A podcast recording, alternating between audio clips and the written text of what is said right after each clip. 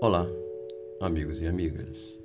Neste episódio, iremos refletir sobre as nossas escolhas no nosso dia a dia, que às vezes são precipitadas. E pa para buscar subsídio, iremos recorrer ao Evangelho, quando João traz para nós o seguinte Respondeu Jesus: Não são doze as horas do dia. Se alguém caminha durante o dia, não tropeça, porque vê a luz deste mundo. Mas se alguém caminha à noite, tropeça, porque a luz não está nele. Reflitamos. Aguardemos a hora apropriada. Se não temos certeza que este é o momento exato de agir, se não visualizamos com clareza o início da estrada a ser percorrida, se não possuímos firmeza na decisão a ser tomada, e se não desponta uma conclusão resoluta, esperemos um tanto mais. O momento de atuação ainda não é propício. Algumas vezes ficamos amedrontados e agimos apressadamente, movidos normalmente pela ansiedade. Outras vezes procedemos de modo impetuoso, buscando desforra ou querendo castigar alguém. Em muitas circunstâncias, decidimos depressa demais em função de impor aos outros uma decisão rápida ou de forçá-los a resolver velhos conflitos.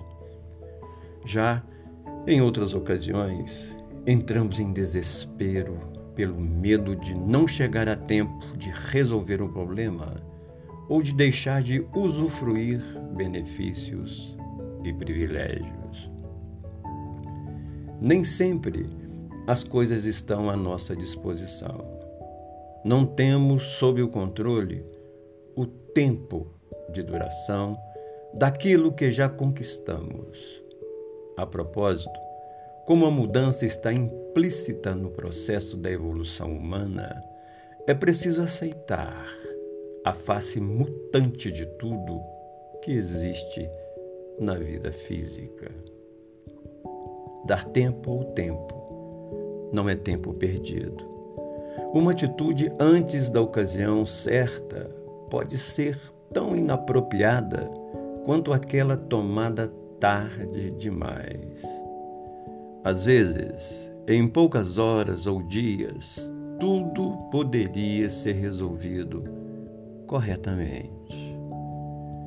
Nesse novo modo de entender, nessa nova forma de viver, compreendemos claramente que existe uma determinação divina, onipresente e onipotente, que nos guia sem que precisamos nos mover de modo desesperado e sem que busquemos as respostas numa atmosfera de impaciência. Neste trecho do Evangelho de João, recebemos importante recomendação reflexiva do Mestre, para que analisemos a temporalidade das coisas e a dimensão transcendental do tempo. Diz ele: não são doze as horas do dia.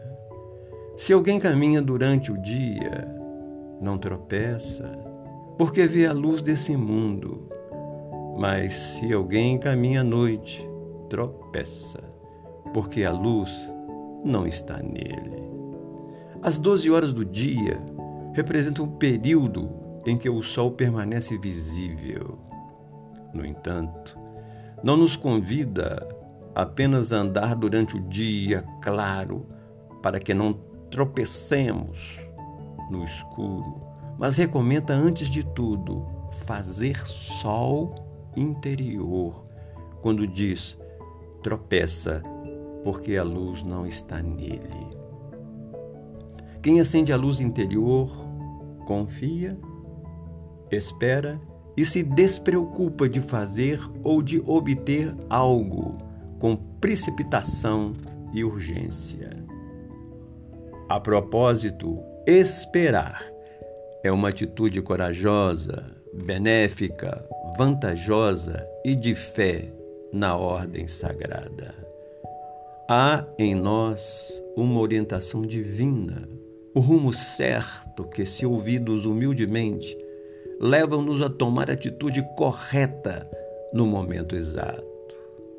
Pode ser que no momento estejamos apartados do nosso senso de direção.